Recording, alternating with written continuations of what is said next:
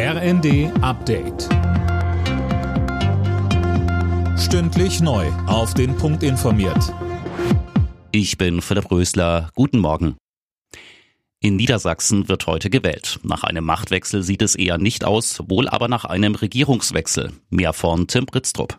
In den letzten Umfragen vor der Wahl lag die SPD von Ministerpräsident Weil deutlich vor dem Koalitionspartner CDU mit Spitzenkandidat Bernd Althusmann.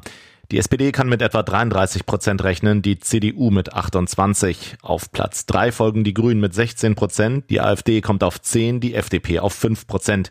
Möglicherweise muss sich die CDU also mit der Oppositionsbank begnügen. Aktuell würde es für ein rot-grünes Bündnis reichen. Nach dem Sabotageakt bei der Bahn sollen die Züge heute wieder ohne Probleme rollen. Bis zum Abend hatte es noch Verspätungen und Ausfälle gegeben.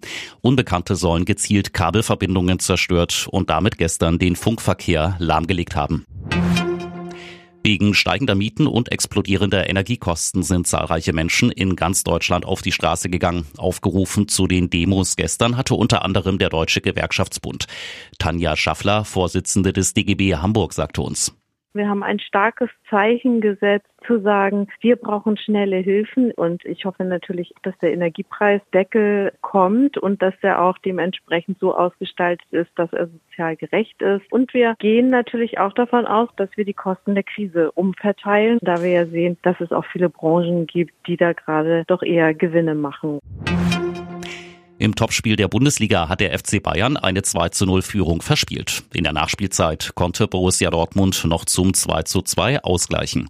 Die weiteren Ergebnisse Leverkusen Schalke 4 zu 0, Bochum Frankfurt 3 zu 0, Mainz Leipzig 1 zu 1, Augsburg Wolfsburg 1 zu 1. Alle Nachrichten auf rnd.de